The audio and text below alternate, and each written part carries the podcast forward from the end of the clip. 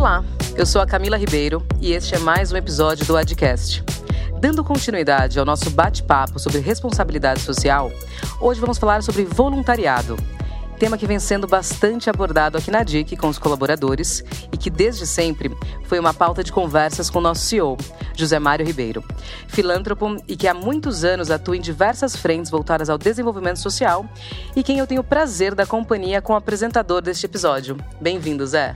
Um salve especial para todos que nos escutam nesse dia. E é um prazer enorme, viu, estar aqui falando sobre esse tema. É um tema que eu tenho um apreço desde pequeno, né?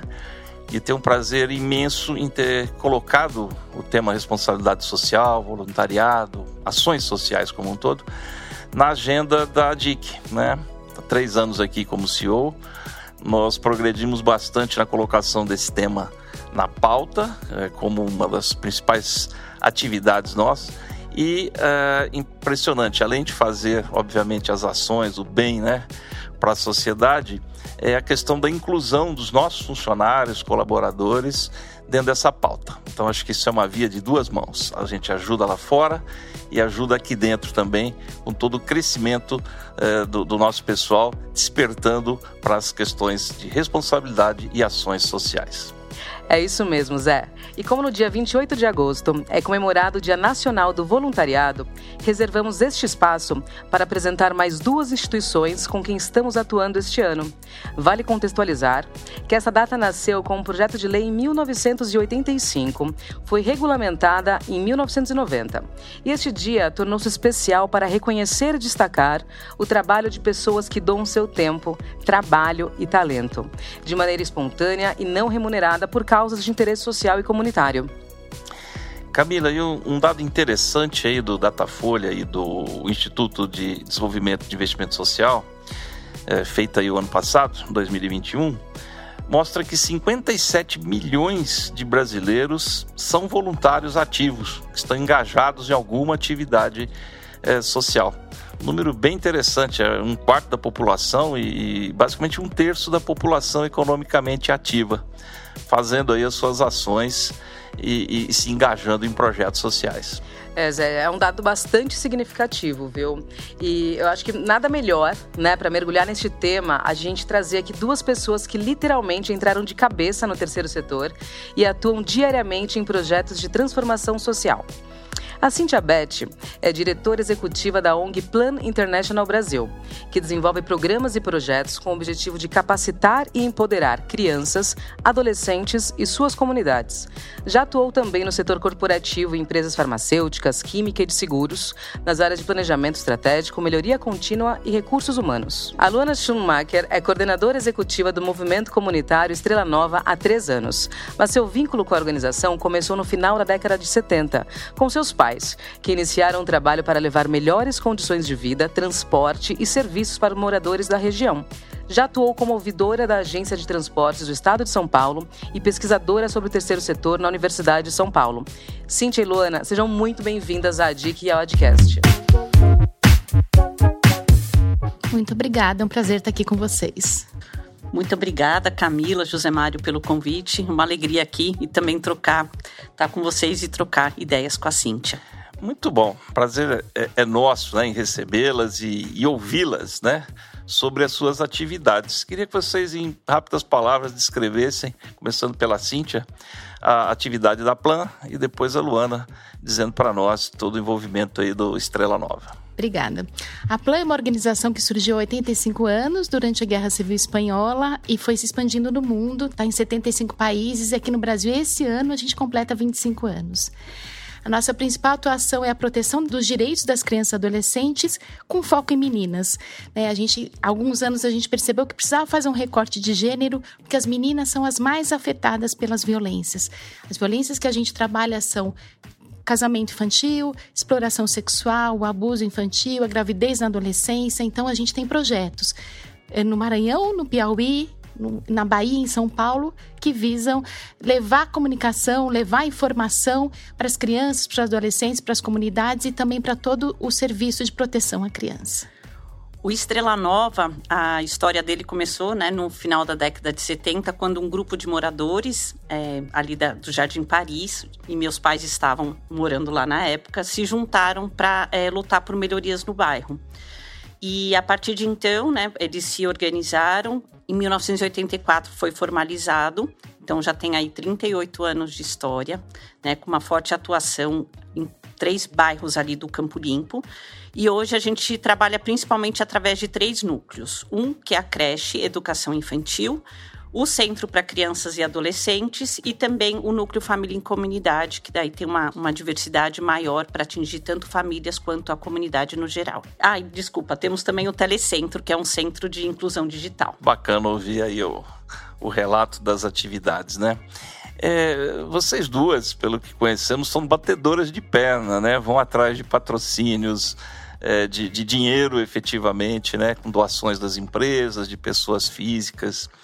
E uma questão que sempre vem à tona é se simplesmente as empresas é, às vezes fazem as doações, se engajam nos projetos, ou por incentivo fiscal, ou por algum outro motivo, e depois nem aparecem mais para conferir o que é está sendo feito, ou se efetivamente vocês têm participado de algum engajamento das, das empresas patrocinadoras, dos seus funcionários e tal, dentro das atividades de vocês. Começando pela Luana. Então, José Mário, é, a gente tem, na verdade, os dois cenários. Né? Nós temos empresas que doam e que daí realmente não, não se preocupam em fazer esse acompanhamento. E temos a DIC, por exemplo, que está acompanhando, está junto com a gente. E aí, a partir até de, de outras leis de incentivo que vocês apoiam, levam outras ações para o Estrela Nova também. Então, isso é bem bacana, né?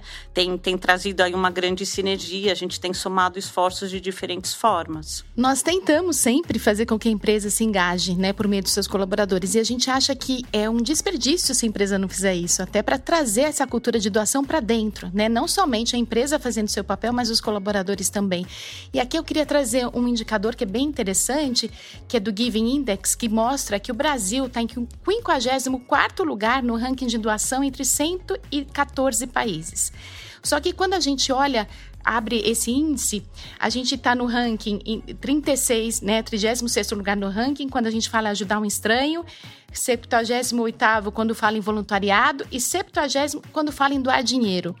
Então a gente ainda está longe né, no ranking e a gente quer trazer essa cultura de doação e a empresa pode fazer isso. Por quê? Porque se ela referendou uma organização, é porque pode confiar nela. Então, se ela traz isso para dentro, os colaboradores conseguem pensar, poxa, eu posso fazer alguma coisa em relação a essa organização que a minha empresa está apoiando. É bem por esse lado que a gente está buscando também, né? Esse ano a gente começou com uma campanha do livro, de doações de livros, e trouxemos os livros da Plan. A gente arrecadou livros e mandou para Estrela Nova e sorteamos livros da Plan, né? Os contos infantis, pros colaboradores. Também fizemos campanha do Agasalho, a gente está tentando incutir, né? E é sempre aquela dúvida, né? Ah, mas por onde eu começo, né? A gente tem essa preguiça de, ah, mas eu já ouvi tanto assunto de que instituições que é, é lavagem de dinheiro e tanta situação.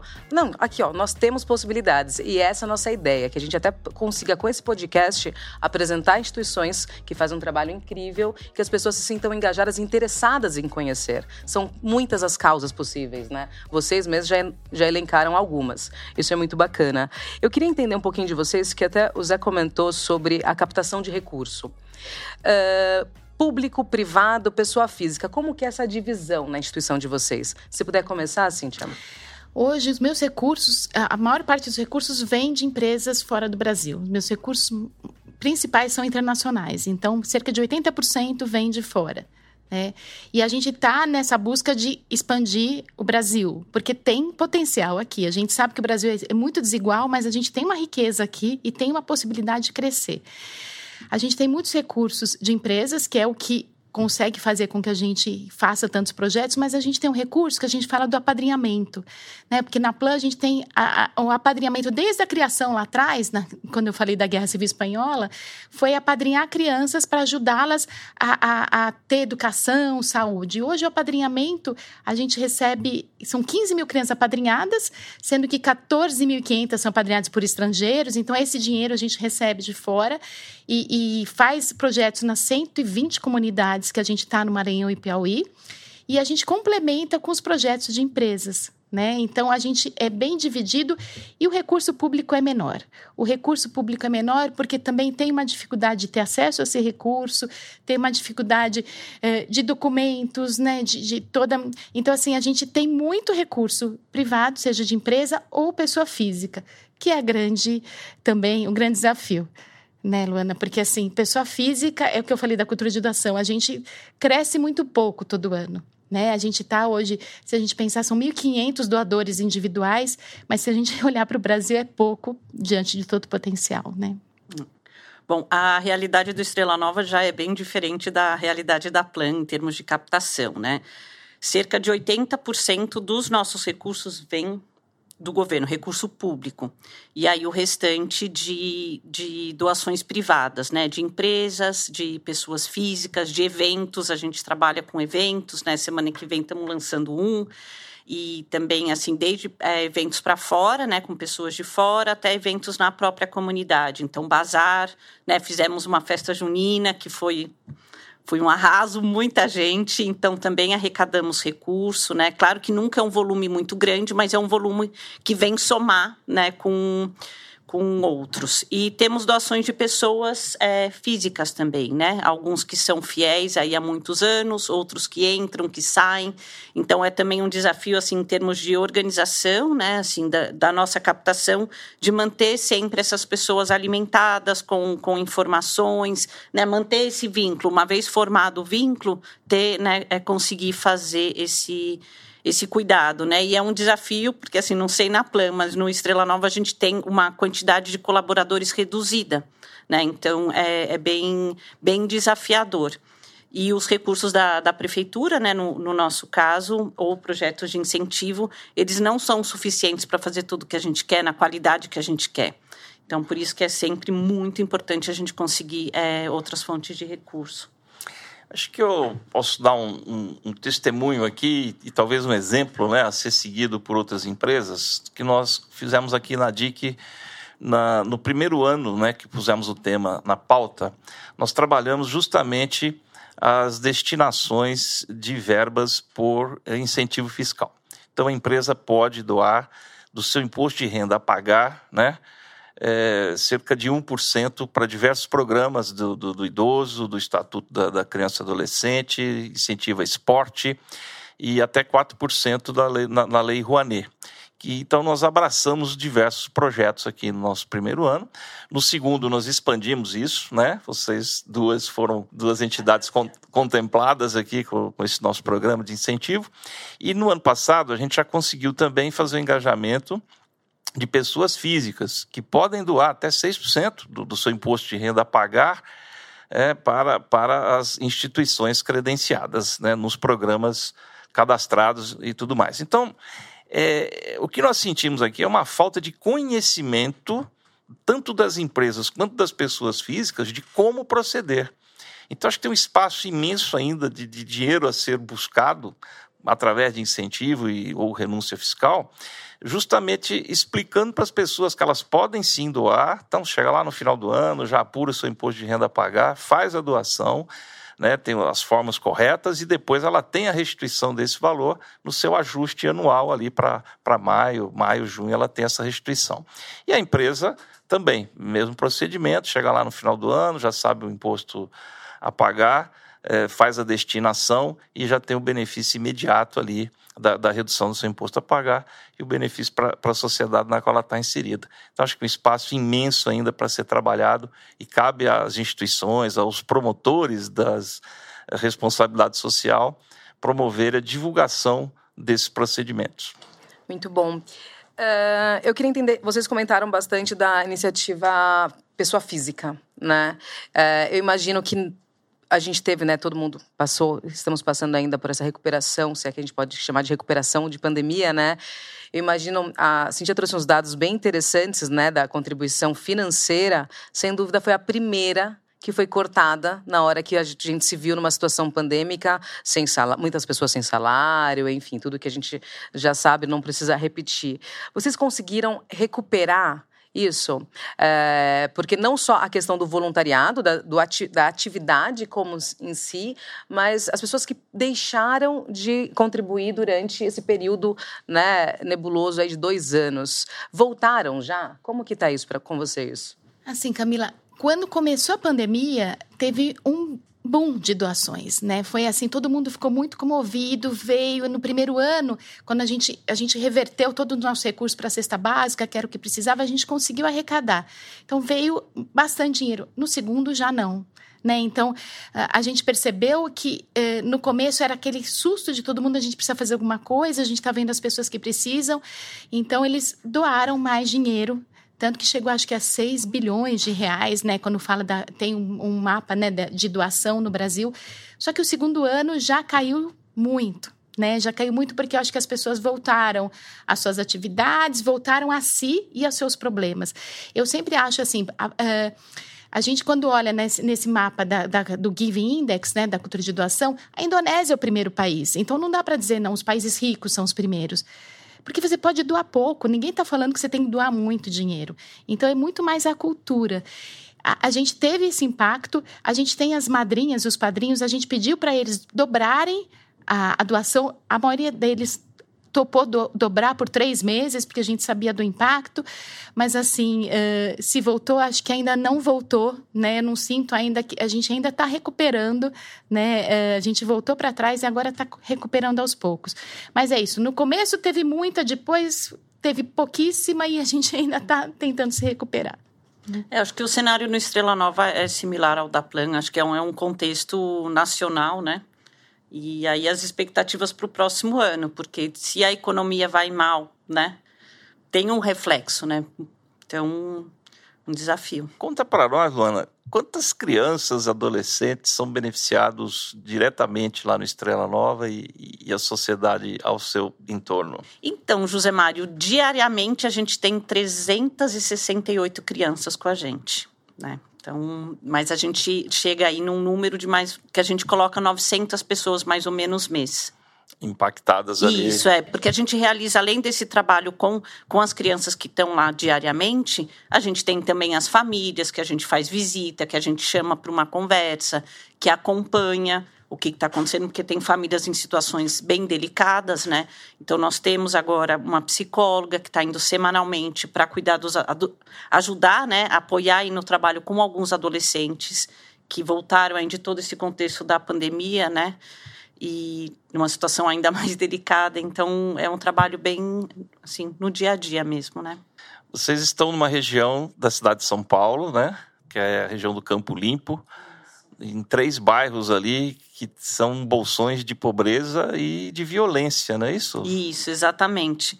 A gente é, assim, levantou alguns dados recentes, né? E nós ainda somos ali o distrito do Campo Limpo, né, onde o Estrela Nova está. Ele é o oitavo ainda distrito da cidade de São Paulo, né, de 96 distritos, com maior número de domicílios em favela, né é o 19 com o menor índice é, nível socioeconômico das escolas, né? E também tem uma grande concentração ainda de beneficiários do Bolsa Família.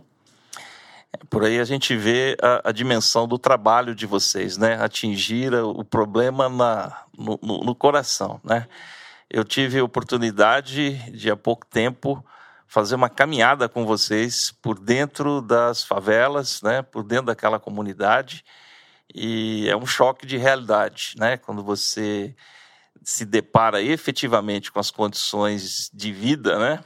Daquelas pessoas, como elas moram, como elas eh, agem, como elas fazem o seu dia a dia, é realmente impactante. E aí você valoriza muito mais o trabalho que é feito, justamente que vai de encontro a necessidades básicas que muitas vezes não passa pela nossa cabeça que algumas pessoas, e são muitas, são milhares, milhões na verdade, é, não têm o mínimo necessário para uma vida digna, né? Então, daí é, ressaltar a importância desse trabalho junto a essas comunidades. Posso é, fazer um comentário? É, isso que você trouxe, José Maria, é muito importante, né? E eu vejo assim, eu já trabalhei em outros lugares, então já trabalhei no Itaim, já trabalhei né, na USP, etc., que são realidades muito diferentes. E hoje eu estou no Estrela Nova, né? Morei lá até os 11 anos, né? Na, ali na mesma rua onde a gente tem a nossa sede, depois é, mudamos, né? Eu mudei com, com, junto com os meus pais.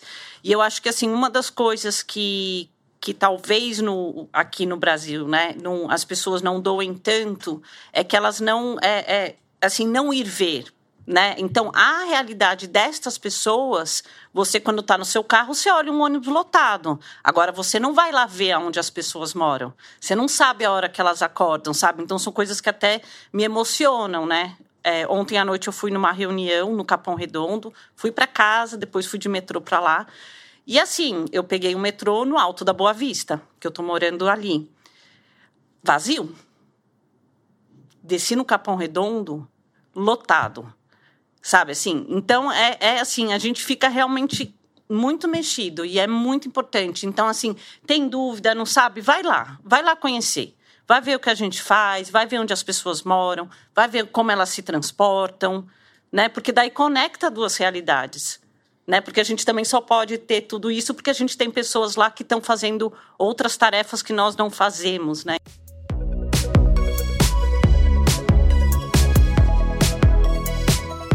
É, se transportar para a realidade dos outros é, ressalta a importância de uma doação tua ou de uma ação tua, o valor que isso tem. Mas a gente acha que é pouco, ah, eu tenho pouco dinheiro para doar, ou eu tenho pouco tempo para doar, mas indo lá, dentro da comunidade, você vai ver o valor da importância que tem qualquer ação que você fizer, qualquer dinheiro que você doar, ou qualquer alimento que você levar, né? A Cíntia já tem uma atuação mais é, é, Brasil, né? Como um todo. Qual o número de pessoas impactadas pelas ações da Plan? É, a gente atua bastante no Nordeste, né? Mas no Nordeste e aqui em São Paulo, nos bairros também mais periféricos. Se é para estar tá em São Paulo, a gente está em, em, em, bairros que têm indicadores muito parecidos com os, com os do Nordeste. Além das 15 mil crianças apadrinhadas, a gente trabalha muito com essas crianças, com as comunidades, com as famílias e com outros jovens nos demais estados onde a gente está. Então, são mais de 20 mil jovens impactados anualmente, né? Que a gente fala, por meio dos nossos projetos. E aí a gente fala né, de sair da bolha, porque quando a gente está lá no Maranhão e Piauí, onde a gente atua em comunidades, muitas comunidades é, são rurais ou quilombolas, a gente tem projeto, inclusive, de levar poço artesiano, água potável é, é a gente realmente. Quando você sai da sua bolha e você vai conhecer outra realidade, isso traz uma angústia. Porque é bom a gente não saber o que acontece. É, é, confortável a gente achar, poxa, tá tudo bem. Quando você vai conhecer a realidade, te traz também uma responsabilidade. O que, que eu vou fazer a respeito? Né? Porque não adianta eu falar assim, não, mas eu pago meus impostos, então já faço a minha parte. Porque eu mesma, muito tempo atrás, eu ficava pensando assim, poxa, mas por que, que eu tenho que doar se a gente já paga imposto? porque não é suficiente, né? O que o governo faz não é suficiente. Então a sociedade civil organizada precisa fazer mais e nós fazemos parte dessa sociedade. Então quando a gente fala do impacto em crianças e adolescentes, todo mundo pode ajudar, um pouquinho que seja. Né? Seja com trabalho, como você falou, Zemar, seja com dinheiro, mas todo mundo pode fazer. Mas a primeira coisa é isso. Vamos sair da cadeira, né? Sair da nossa cadeira e conhecer uma realidade. Vamos conhecer o Brasil, aquele Brasil que a gente não conhece. Você tocou num ponto importante, Cintia. Eu tenho diversas atividades sociais ao longo da, da minha vida, né? É, não só as institucionalizadas, mas pessoalmente ajudo muita gente. E muitas vezes eu escutei isso. Mas por que, você está fazendo algo que o governo devia fazer? Eu digo porque o governo não está fazendo direito. não consegue, é incompetente numa série de coisas, enfim, e alguém precisa fazer. Então eu sempre digo, né?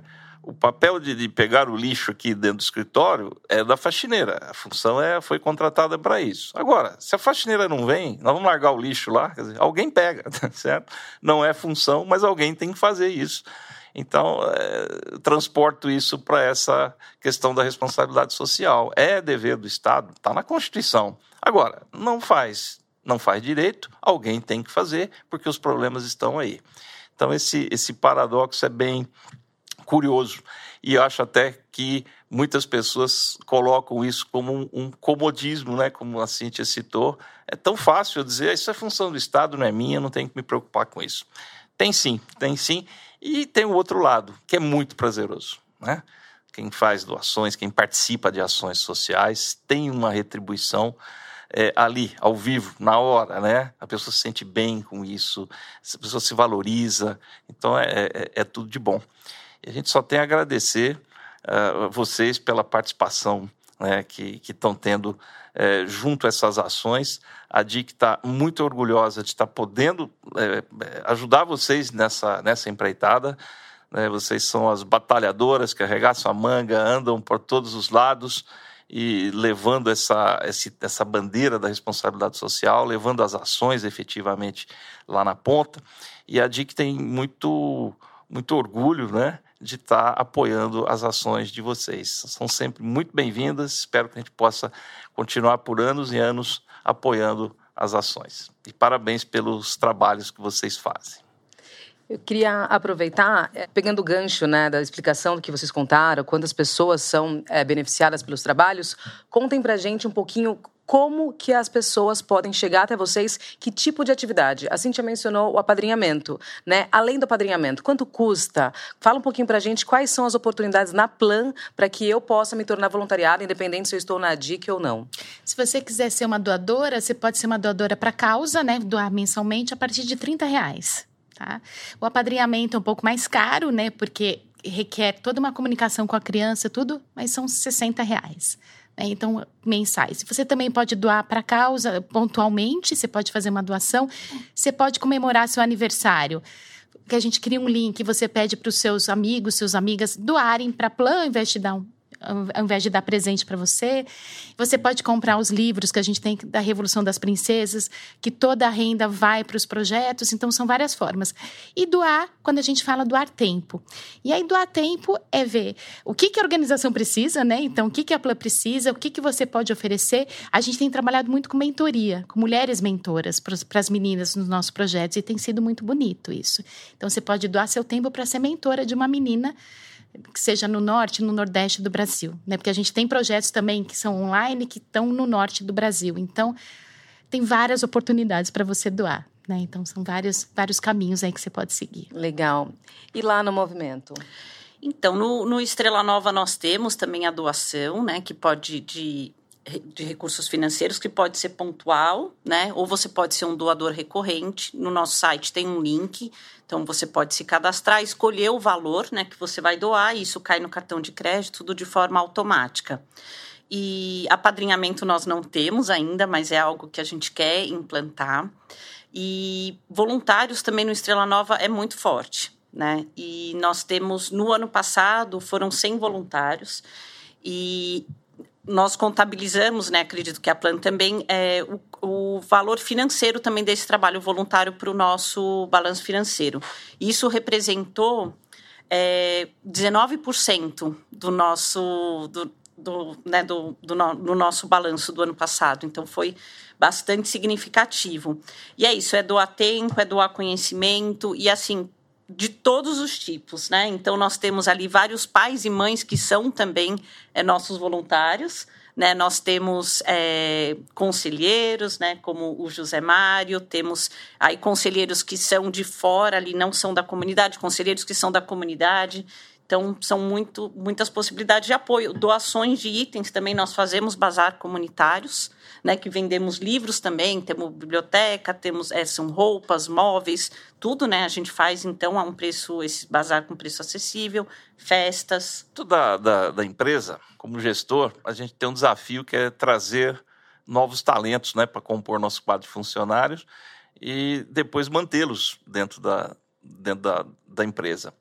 É, fazendo essa analogia, para vocês também, é mais fácil trazer voluntários novos ou manter os que já vieram é, com as suas doações e, e, e participações? Eu não tenho tantos voluntários como a Luana tem aqui, mas eu acho que o mais difícil é manter.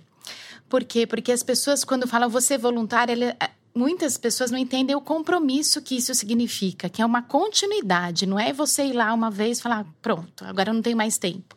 Ou no meu tempo livre. Claro, tempo livre de acordo com o que a ONG precisa.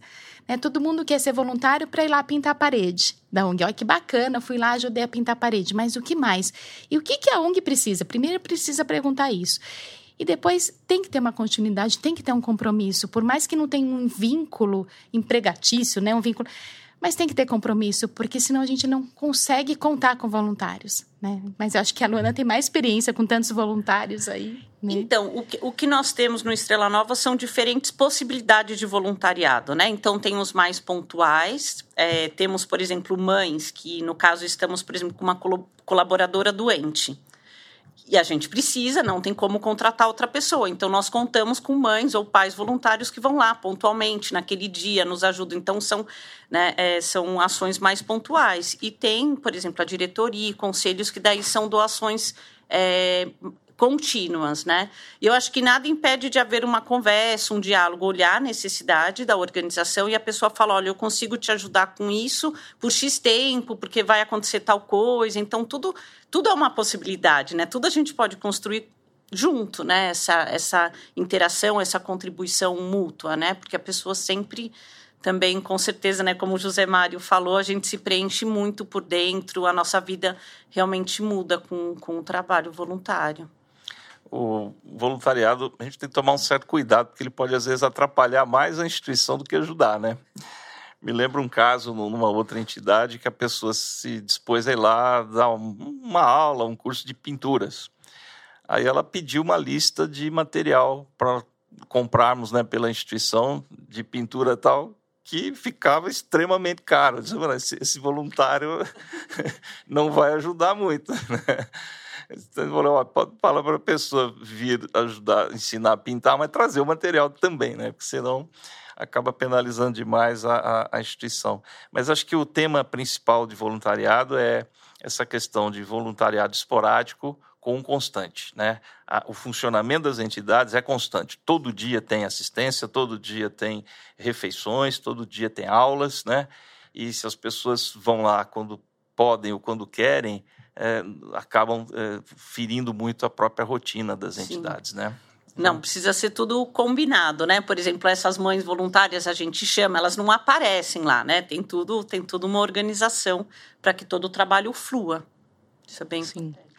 É, Para a gente fechar, eu já vivi algumas situações de voluntariado, até acho bem interessante quando a gente estava conversando sobre a campanha, né, sobre fazer o engajamento interno, o Zé trouxe esse exemplo e falou: olha, é, calma né? Porque conversa primeiro com as instituições, veja quais são as possibilidades, né? Porque é, de algumas uh, passagens aí por empresa é muito comum a gente chegar ao final do ano, né? A gente como o assalariado, ah, final de ano, sacolinha de Natal, né? Décimo terceiro, todo mundo, que bom que as pessoas se tocam, né? Nesse, é, se sentem tocadas a realmente compartilhar, mas não dá para ir é, 10, 15 empresas, né, 15 papais noéis lá para fazer campanha. Então a gente tem que pensar o que mais precisa.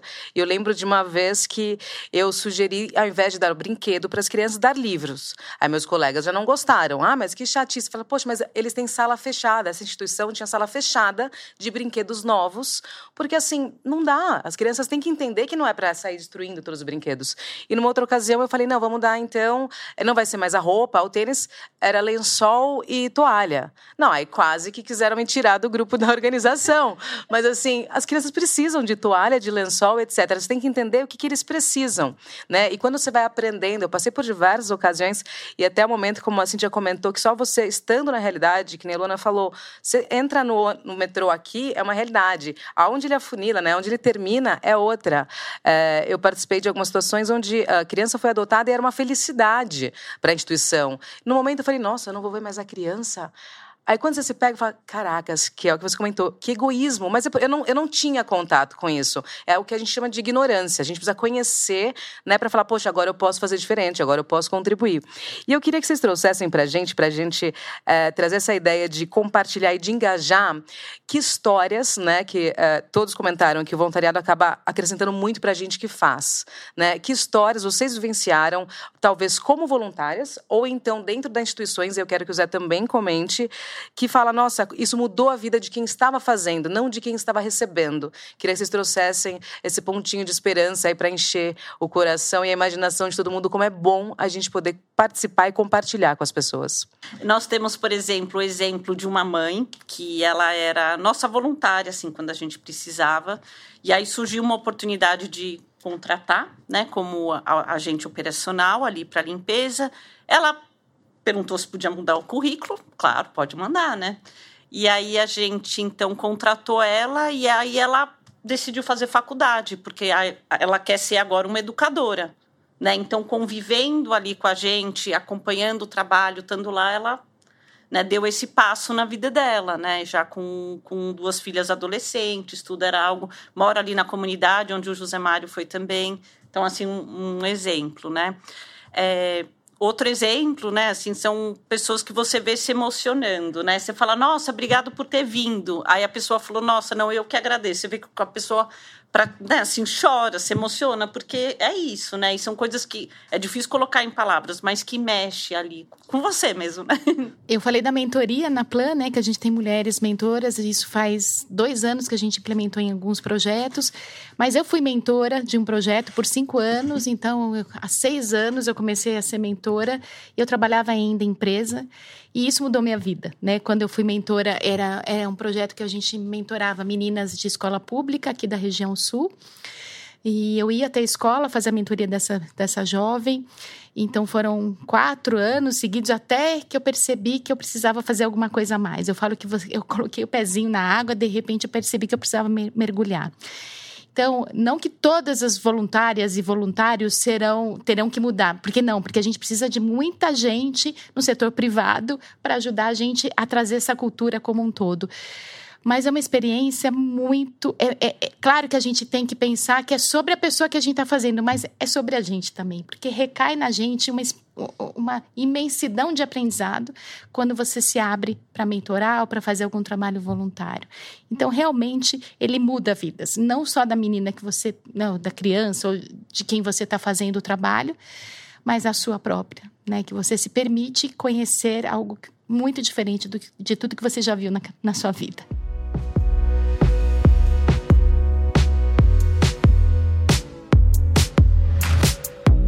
Tenho várias diversas experiências muito prazerosas, né, com voluntariado. Eu comecei com isso aos 16 anos de idade, sendo voluntário em albergue lá em Bauru, né, recebendo lá as pessoas, enfim, e depois de manhã servindo café e tudo mais, e aquilo me fazia bem. Eu comecei a atuar porque aquilo me fazia bem.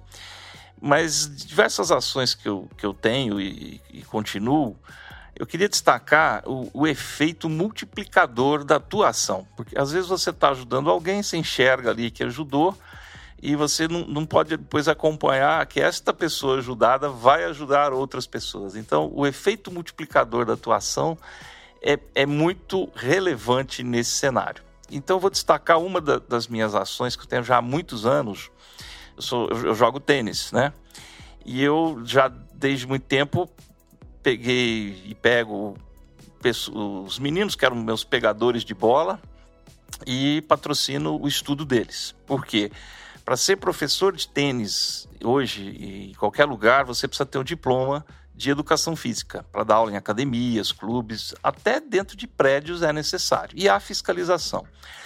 E, então, esses meninos, quando você promove o, o estudo, ele sai de uma condição de pegador de bolinha, que ganha ali em torno de 10 reais por, por cada 40 minutos ou por hora. Ele vai treinando, vai dando essa oportunidade, ele passa a ser rebatedor, né? De tênis, já vai ganhar 40, 50, até 80 reais por hora.